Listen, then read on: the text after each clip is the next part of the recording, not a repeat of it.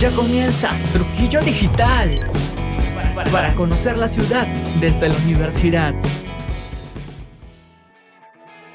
Hola, soy Sabir Bedoya y estoy junto a Geraldine Gamboa y Alex Roland y estás escuchando el episodio número 6 de Trujillo Digital. ¿Qué traemos hoy para ti? Te actualizaremos con las últimas noticias de los últimos días.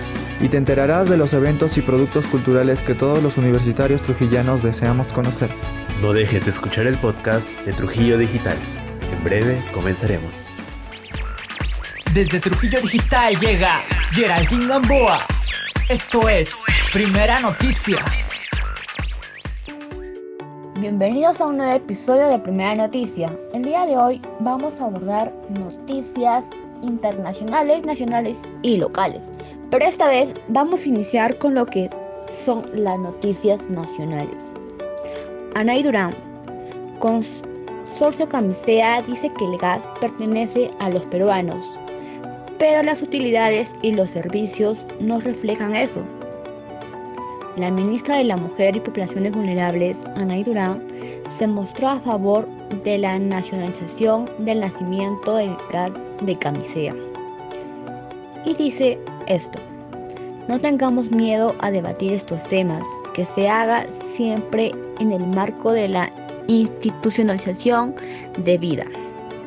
La ministra de la Mujer y Poblaciones Vulnerables, Ana Durán, consideró que el país necesita recuperar la soberanía sobre el gas de camisea en la región de Cusco para mejorar la recaudación tributaria y lograr la masificación de este recurso natural. Y ahora vamos con una noticia que nos va a poner en el ojo del mundo. Fortaleza Inca Sacsayhuamán será escenario de Transformers, la película. Se firmó un compromiso para evitar el daño del patrimonio. Había cuenta de que Cusco es protegido por la UNESCO, dijo el gerente de Desarrollo Económico y Servicios Municipales de la ciudad, Juan Carlos Galdós. La fortaleza ceremonial inca de Sacsayhuamán será cerrada para el público los días 6 y 7 de octubre para el rodaje de la película Transformers, El despertar de las bestias, informó el Ministerio de Cultura. A tener en cuenta esto. Y ahora vamos por las noticias de nuestra localidad. Magali Ruiz pide incluir a los jóvenes en la política. Parlamentaria liberteña organizó el primer foro Experiencias e iniciativas de autoridades juveniles de la región La Libertad. Apostar por los jóvenes para renovar y hacer de la política un camino más viable y fructífero que permita el desarrollo y la sostenibilidad del país es una idea muy clara en la congresista de la República, Magali Ruiz. Es por eso que la parlamentaria organizó e inauguró el primer foro Experiencias e Iniciativas de Autoridades Juveniles de la región La Libertad, el cual se realizó en la ciudad de Lima. Y también tenemos a lo que es otra noticia local. Esta es una noticia que te va a dejar con la boca abierta. Lo que trató de transmitir en la realidad penitenciaria. Trujillano pagó su condena y ahora publicará su primer libro. Tras seis años de encierro en el penal de Trujillo, Ángel Urbina publicará Suciedad en la Sociedad, obra que reflexiona sobre la vida en prisión. En agosto del 2015, Ángel Urbina Dávalos apareció en las páginas policiales tras haber intentado asaltar un salón de té trujillano con un revólver de juguete. Luego de haber sido sentenciado por robo y haber purgado una condena de seis años de encierro en el penal El Milagro de la ciudad norteña, Ángel no solo ha recuperado su libertad, sino también sus anhelos de ser escritor. Interesante. Y por último tenemos a lo que es las noticias internacionales. Y va así. Proponen una ley para la castración química de violadores en Bolivia. La bancada opositora de Creemos presentó formalmente una propuesta de ley al Senado que pretende modificar algunos artículos del actual Código Penal boliviano para endurecer las penas. La bancada opositora de Creemos presentó este martes un proyecto de ley que propone la castración química a los violadores en Bolivia, Bolivia y la pena de cadena perpetua a quienes cometen parricidio y otros delitos. Morón explicó que estuvo trabajando en este proceso de ley al menos tres años y que considera que es importante que se aborde esta temática al hacer referencia a algunos datos de feminicidio e infanticidio en dicho país. Y por último, pero no menos importante, tenemos a otra noticia internacional. El ministro de Hidrocarburos de Bolivia, el que se diga nacionalización, perturbó nuestra imagen en Europa y Estados Unidos. El exministro de Hidrocarburos de Bolivia, Mauricio Medinaceli, indicó que en 10 años la capacidad exportadora del gas natural de su país se acabaría. El exministro de Hidrocarburos de Bolivia explicó la situación que atravesó su país tras la nacionalización del gas natural, a propósito de, lo anunciado por el premier Guido Bellido para renegociar el gas de camisea. Los operadores privados continúan a cargo de la operación técnica de los campos. Sin embargo, para fines contables, la propiedad quedó para YPFB, que es la empresa estatal de Bolivia. Esto ocasionó que todo el esfuerzo de inversión de los agentes privados se dedicará a la explotación y casi nada a la siembra. Le explicó. Bueno, esto fue todo por hoy y nos vemos en el próximo bloque. Lo dejo con mi compañero Samir. De los temas de actualidad, conozcamos la otra cara de la moneda con Samir Bedoya. Bienvenidos, bienvenidas a la otra cara de la moneda. Mi nombre es Samir Bedoya y en este sexto episodio de Trujillo Digital, cuatro especialistas en diversos campos de la alimentación o con relación a este nos acompañarán en un panel en el cual trataremos el tema de las decisiones que toman los jóvenes respecto a la alimentación, cómo seguir dietas o el consumo de suplementos. Este panel se realiza con el objetivo de juntar distintas opiniones y posiciones al respecto y que nuestros oyentes universitarios puedan discernir y analizar mejor las decisiones que toman sobre su propia alimentación, ya que la estética y la alimentación van íntimamente relacionadas y suelen ser un tema de gran preocupación para varios grupos de adolescentes y jóvenes. Nuestros invitados de hoy son los siguientes. Hilary Paredes, doctora nutricionista. Bienvenida. Hola, gracias por invitarme. Fernando Rodríguez, técnico dietista. Bienvenido. Hola, gracias por invitarme a tu programa. Helen Estrada, endocrinóloga. Bienvenida. Hola Samir, es un gusto estar aquí. Y Richard Vázquez, instructor de calistenia. Bienvenido. Gracias por la invitación. También nos acompañará mi colega del podcast, Alex Roldán. Hola a nuestro público oyente, yo seré el secretario de este panel. Alex será el encargado de anotar los aportes realizados por cada panelista y me alcanzará las conclusiones al final. Finalmente, yo seré el moderador. El panel se desarrollará de la siguiente manera. Yo realizaré un par de preguntas y cada uno de los panelistas intervendrá en sus respectivos turnos para realizar su contribución a la respuesta. De esta forma, nos aseguraremos de que el debate sea lo más fructífero posible. Podemos comenzar. Como expliqué previamente, es muy común ver a jóvenes preocupados por su masa corporal, su figura, su estética, y ante ello, eh, muchos se dedican a consumir sus alimentos de acuerdo a ciertas dietas. ¿Qué opinan ustedes sobre esto? ¿Se deberían seguir dietas específicas o restrictivas? Comenzamos con Hillary, nuestra nutricionista. En mi caso, yo estoy en contra de las dietas restrictivas, aquellas que no te permiten comer ciertos tipos de alimentos y solo se enfocan en unos pocos y ya. Creo que es importante enfocarse en el tema del comportamiento con atención especial en cómo se come, sin pensar tanto en el contenido. se aplica la técnica de la atención consciente durante las horas de la comida. Como regla general, los profesionales antidietas no recetan un plan de alimentación enfocado, por ejemplo, en contar calorías.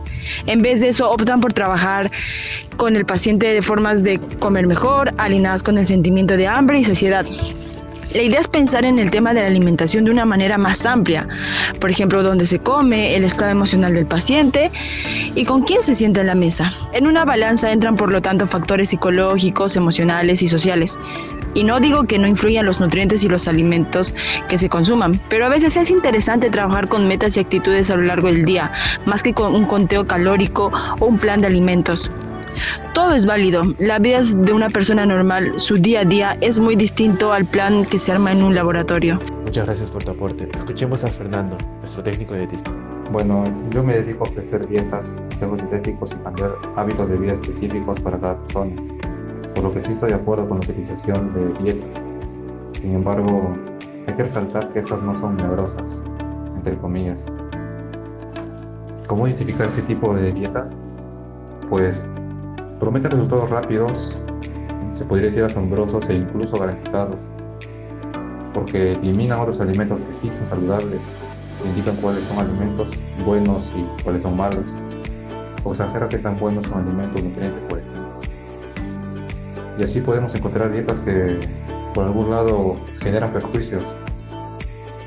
Sin embargo, mm, otras dietas sí pueden ser beneficiosas incluso necesarias según las necesidades o principios de las personas, como una dieta vegetariana, por ejemplo, en la que el, principio de no comer carne conlleva buscar la forma en que se dé el mejor desarrollo posible con otros alimentos, lo cual sí es posible. Excelente aporte. Es el turno de Helen, nuestra endocrinóloga. Como ya se ha dicho, el problema de las dietas es que pueden generar problemas si no se entienden a cabalidad. Es decir, relacionando las necesidades específicas de un cuerpo con los alimentos que éste ingiere. Creo, como la primera persona que habló, que no es necesario seguir una dieta estricta, a menos que tu cuerpo específicamente lo requiera, porque te expones a riesgos de excesos o insuficiencias. Como endocrinóloga, trato problemas metabólicos, hormonales y relacionados al desarrollo, por lo que, a mi parecer, las dietas deben tomarse en cuenta solo en situaciones específicas y necesarias.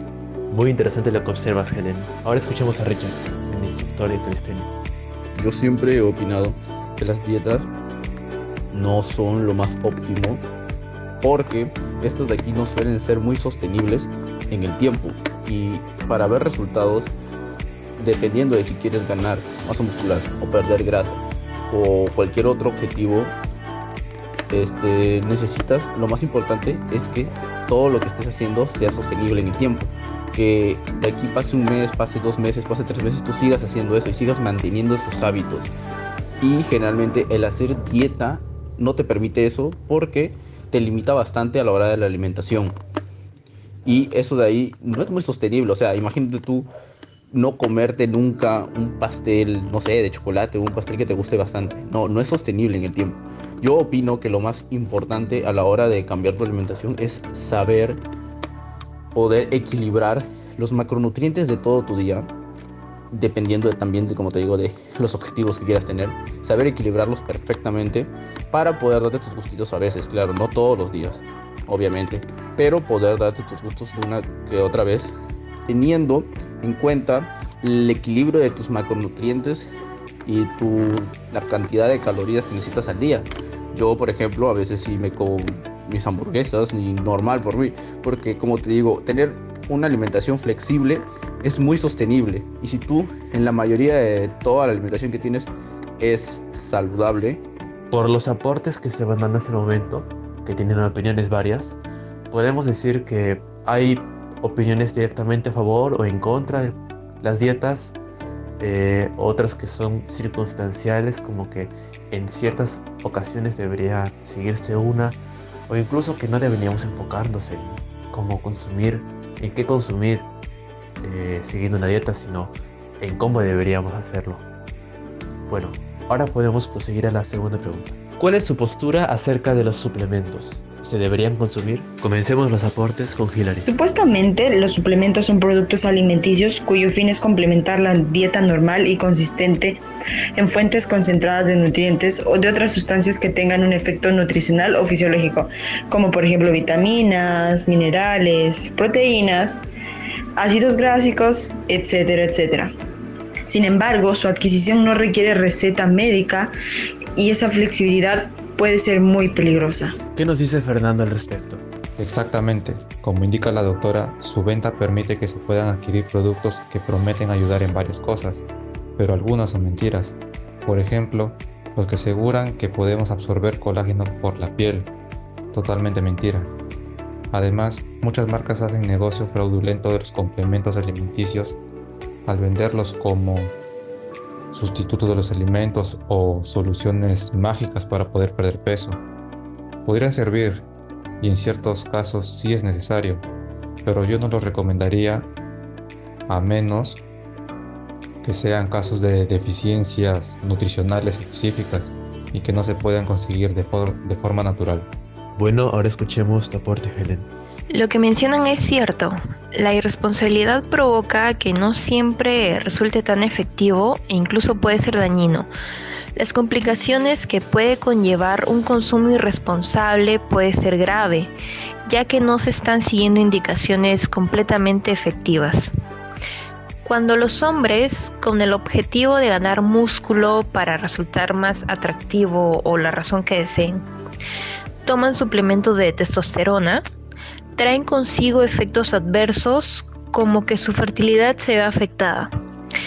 Esto es conocido como la paradoja Mossman-Pacey, lo cual demuestra que este consumo puede conllevar a efectos secundarios no deseados. Finalmente escuchemos lo que tiene que decir Richard. Debido a la desinformación que existe, hay varias opiniones con respecto a los suplementos. Unas personas que opinan que los suplementos es lo mismo que los esteroides, lo cual no es así, otras personas que opinan que solo por el hecho de consumir los suplementos ya van a ganar una cantidad de masa muscular increíble y en poco tiempo, lo cual tampoco es así. Los suplementos simplemente sirven para poder complementar tu alimentación o para poder agregar a algún, alguna deficiencia en tu día de lo que estás consumiendo, obviamente.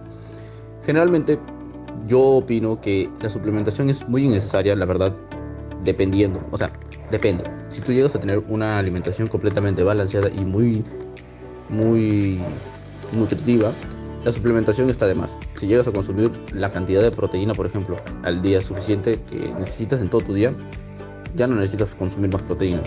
Por las puras va a ser. Pero hay suplementos que sí te pueden ayudar y que no los puedes consumir uh, de manera natural. Se puede decir o sea que no los puedes no los puedes encontrar de una gran cantidad o la cantidad que necesitas en alimentos. A eso me refiero, no como que de manera natural. Como por ejemplo la creatina, la cual es muy difícil de encontrar en diferentes alimentos. Es muy bueno si tú quieres mejorar tu rendimiento muscular y la regeneración muscular, obviamente. O también puede ser la cafeína, que sirven como preentreno, que es como para que te dé un poco más de energía a la hora de entrenar y como que se te vaya la flojera y que te sientas más motivado y cosas así esos suplementos, como la creatina y como la cafeína que te dije, quizás sean un poco necesarios, pero en general no son tan necesarios. Muchas gracias a nuestros especialistas por brindarnos sus aportes. Y bueno, de esa pregunta podemos decir que hay un consenso mucho más grande y más generalizado en cuanto a que no deberían tomarse suplementos, a menos eh, en la mayoría de casos. Y bueno, agradecer otra vez a nuestros especialistas por su presencia y por brindarnos sus aportes de estas dos preguntas brindadas en el panel. Y pasemos a las conclusiones. Como conclusión de la primera pregunta acerca del consumo de dietas, podemos decir que no está muy recomendado debido a lo peligroso que puede ser si no se sigue de manera estricta, si no se sigue base a conocimientos específicos que te dé un nutricionista de acuerdo a tu cuerpo.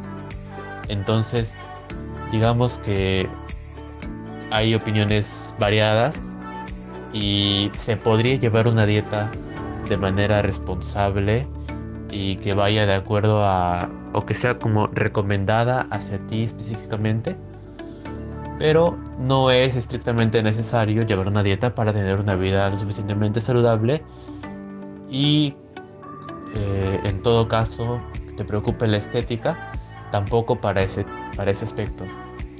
Ahora pasemos a las conclusiones de la segunda pregunta. En cuanto a los suplementos, podemos decir que no es necesario consumirlos en la mayoría de casos, al menos cuando tienes el propósito de mejorar tu aspecto físico o mejorar tu salud, puedes encontrar estos mismos nutrientes en otros tipos de alimentos y no es necesario tener que recurrir a los suplementos, los cuales también, al igual que las dietas, pueden ser manejados de manera irresponsable y generar efectos secundarios, como ya se ha mencionado por algunos de nuestros panelistas. Y bueno, por lo tanto podemos decir que en algunos casos específicos y de acuerdo a lo que dicta un profesional, sería el mejor escenario en el cual una persona debería llegar a consumir suplementos. Y hasta aquí termina el panel de hoy. Ha sido un gusto compartir este espacio con todos ustedes, con nuestro secretario Alex Roldán y cada uno de nuestros especialistas. Y bueno, hasta aquí conmigo en La otra cara de la moneda. Nos vemos en el tercer bloque. Hora de recorrer la ciudad junto a Alex Roldán, Samir Bedoya y Geraldine Gamboa en Trujillo Expresa. Bienvenidos a la parte final del programa, soy Ale Roldán y en el episodio de hoy hablaremos sobre el emprendimiento Patrulla Ladrido. La empresa se dedica a cuidar, pasear y disciplinar mascotas, principalmente perros. También realizan shows caninos para alguna ocasión especial, como el cumpleaños de tu mascota, que viene incluida con una sesión fotográfica profesional para conmemorar el bello recuerdo. Para obtener más información, puedes ingresar a su página de Facebook como Patrulla Ladrido o contactar directamente al número 910-714-468. Bueno, esto ha sido todo por mi parte. A continuación le dejo con el evento cultural de la semana.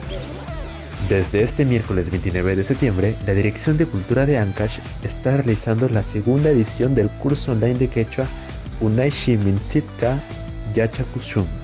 Las clases empezarán cada miércoles desde las 7 pm a 8 pm durante tres meses. En caso de no poder asistir al material compartido, será grabado y estará disponible en la página de Facebook Dirección Desconcentrada de Cultura Ancash. Repito, Dirección Desconcentrada de Cultura Ancash. Al finalizar el curso, mediante un examen, se otorgará el certificado a los alumnos que consigan aprobar y hayan seguido las clases semana a semana. Para más información, puedes ingresar a su cuenta de Instagram identificada como DDC Ancash. Vigésima tercera conferencia Reactivación turística en Perú post pandemia y el caso de otros destinos latinoamericanos. Este miércoles 29 de septiembre, desde las 7 pm, el Museo de Arqueología, Antropología e Historia de la UNT, en continuados con el ciclo de conferencia Juntos en la Ruta del Saber, Educación, Cultura y Arte, llevará a cabo en su vigésima tercera conferencia a cargo de Diana Guerra Chirinos con el tema Reactivación turística en el Perú post pandemia y el caso de otros destinos latinoamericanos. La transmisión se realizará desde la página oficial de Facebook del museo. Hasta aquí, Trujillo Expresa. Querido oyente, hemos llegado a la parte final del podcast. Eso fue todo por hoy. Que tenga un buen inicio de semana y hasta pronto. Amigo, amigo universitaria, esto ha sido Trujillo Digital. Episodios nuevos cada lunes y viernes a las 9 pm. Nos escuchamos en la próxima.